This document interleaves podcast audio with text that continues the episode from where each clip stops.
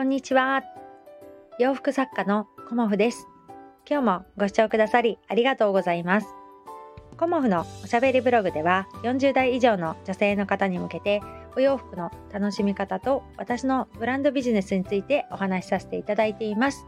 今日はですね、価格10倍のお洋服を作ってみたらというようなお話をさせていただこうと思います。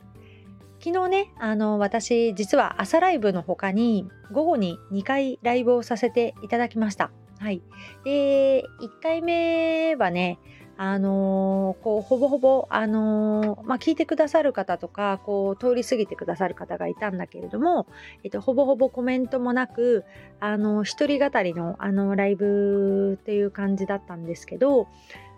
次にね、あの、ライブを立ち上げた時に、えっ、ー、と、いつもね、仲良くしてくださるきなりさんとか、青次郎さんとか、森久美ちゃんとか、まあ、他にも聞いてくださる方がいたので、結構、あの、ガチめに、あの、お仕事のお話をさせていただいてたんですね。うん。で、その時に、あの、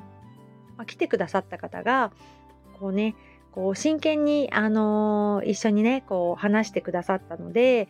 よりね、あの、お仕事寄りのお話にはなったかと思うんですけど、その中で、えっ、ー、と、青次郎さんが、あの、10倍ぐらいのね、価格のお洋服、コモフさん作ってみたらとか、ファッションショーをやってみたらっていうようなお話をね、あのしてくれたんですよね。お話っていうかコメントをね、してくれたんですよね。で、その時に、あ、10倍ぐらいのお洋服かっていうふうに思った時に、えっ、ー、と、まあ、今までにもこういうなんか、あの同じようなアドバイスを、あのしていただいたことってすごくあって、でも、あのまあ、私、踏みとど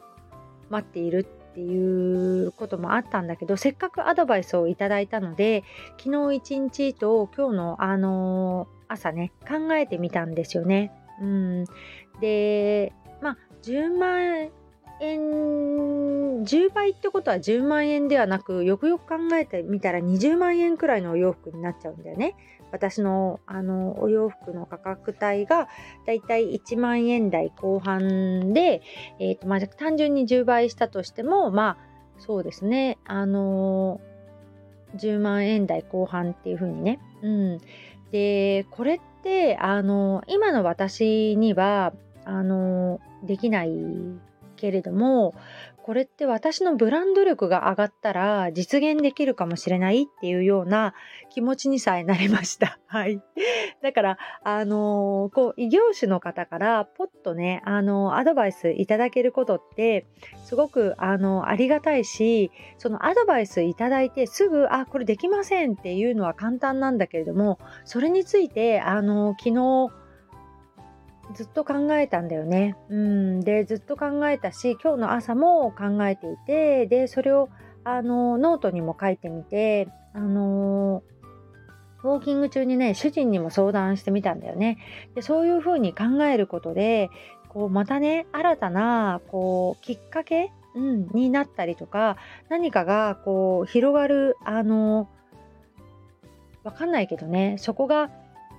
点になるかもしれないなっていうふうに思いました。うんだからあのー、本当にねビジネスの先輩である青次郎さんがねあのアドバイスくれたことはあのありがたいなっていうふうに思って、うん、でそこで考えるきっかけがあったっていうことに対してね本当に自分としてもいい機会をいただいたなって思ったので、またね、あの、ライブでもちょっとね、ガチめのお話をさせていただくのもいいかなっていうふうにも思いました。でも、やっぱり来てくださる方が、それにこう、乗っかってくれたことで、よりね、あの、話題が膨らんだなっていうことも、すごくね、あの、感謝しています。で、今の私は、その、問いに対してねどうするかっていうことをやっぱりあのノートにも書いたことで気持ちが固まったんだけれども今はあのコモフのお客様に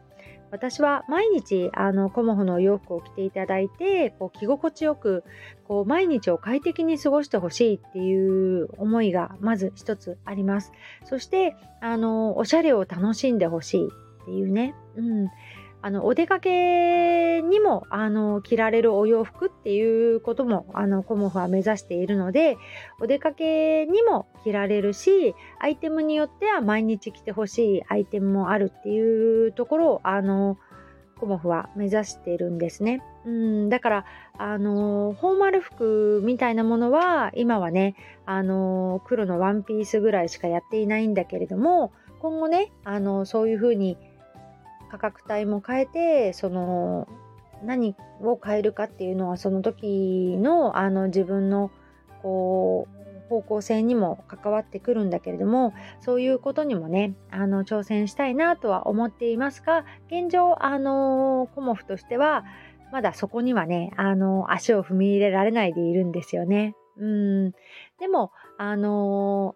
踏み入れる日が来るかもしれないしね。うん、で今はあのー、コンセプトが違うから、あのー、そこにはねまだ踏みとどめ踏み込めないっていうことなんだけれども、あのー、こうやってこう次のこととか先のことを考えるで今ここできてないよねって言ってこの先これやっていきたいよねっていうことをあの自分としてうん、まだやれることいっぱいあるなっていうふうにこう自分がね思えるっていうのがやっぱりすごく幸せなことだしこのお仕事の面白さだなっていうふうに思いました。うん、なんかもうやりたいことやること全てやり尽くしたっていうふうにあのなる日が来るかもしれないんだけれども今の私にはこうやりたいことまだやれてないこと未知の世界みたいなものがあってその世界にこう足を踏み入れたいっていう気持ちもすごくあるんですよね。だけど、えーと、手当たり次第やっていくっていうことはしないで自分としてこう一つずつ一歩ずつ進んでいきたいっていうところもあの私の中ではあるのでそこをね今いろんな方向性から、あの、考えています。はい、で販路を広めたいっ販路を増やしたいっていうことに今はすごく気持ちが向いているんですけど販路を増やすためにはやっぱり在庫をね確保しないとあのお届けできないですよね。あの販売してもらうものがないという状態ではダメということになってで私とまあ、あのスタッフのお友達2人でこう作る量っていうのはあのある程度限界があるのでそこをなんとかしていかなきゃいけないっていうこともすごくねあの自分の中では考えています。はい、でそういうところも今ねどうやってクリアしていくかっていうことを考えることもすごく楽しいですしまあそうですね。考えることがいっぱいあるっていうことがやっぱり、あのー、この仕事の楽しみなんだろうなっていうことを、まあ、何度も言っちゃうけどね。改めて思いました。うん、で新しい挑戦ね、あのー、今月も来週きなりさんのところに行ってこのね火曜日にはもうコモフ展が始まってるっていうこともあるし月1コモフ展もあのまあ、月末にねさせていただいたりもするしさらに私はもう一個どっかでイベントやろうかなってまだねもう考えてるところがもう年内3ヶ月しかないのにっていうふうに思ったりもするんだけどまだ3ヶ月あるっていうことも考えていてどこかで私イベントできないかなっていうふうに考えてる自分も実はいます。うん、だからそういうところも含めてなんかこう楽しいことができたらいいなっていうふうに考えてるんですよね。うんでそれをあのやることによってまた来年の活動にもつながるし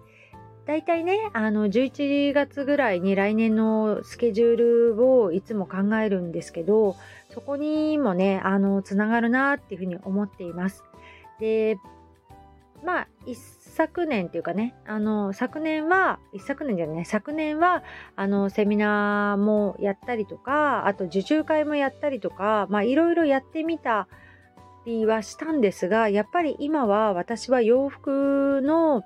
展示会にこう力を全て注ぎたいっていうふうに思っているので、まあ、そういうところもね含めあの今年はすごく力を入れて展示会をやるっていうことで動けてこれたかなっていうふうにも思っています。なのでこの先ね、あのー、3ヶ月間をどう過ごすかっていうのは私にとってまだまだ決まってはないんですよね。うんだからそこを、あのー、決めることによってあのー、どんどんね前に進んでいけたらなとも思っているし残り3ヶ月をね、あの走り切りたい。そんな風にも思っています。そして、あのこのね、スタンド FM っていうのはとても良くて、昨日はね、あの、海さんがノートを書いて1年経ちましたっていうお話をされていたんだけど、そのね、ことをきっかけに私もあのサボっていたノートをね、また書き始めることにしました。うん、で、今まではこうサマリー FM でこうね、AI の力を使っていたんだけど、ちょっとそれをやめてね、自分の言葉で書いてみるっていうことに今はね、挑戦していて、まだ2日目ではありますが、あのーやってみました。はい。で、そのね、SNS ってやっぱね、さくらさんもおっしゃってたけど、血が通ってないとね、あのダメですねっていうお話をいただいたので、そういうことも含めてね、いろんなところに息を吹き込んで、こう動きがある SNS 運用をあのしていきたいなっていうふうにも改めて思いました。はい。なので、あのインスタグラムもサボりがちですが、はい。そこも頑張っていくうん、あのリールが、あのー、完成度低くてもなんとなく作れるようになってきたんですよね。うん、だから、あの、完成度低くても上げていくっていうことも大事かなとちょっと思っています。はい、あの、生き生きた SNS ってするっていう目的をね、あの大事にするっていう意味でね、うん、なので、あの、ライブもやったことによりいろいろねあの気づきがあったりノートをやってもしかしたらいい気づきがあるかもしれないし、うん、何でもあの楽しくやっていこうと思います。今日もご視聴くださりありがとうございました。洋服作家コモフ小森屋隆子でした。ありがとうございました。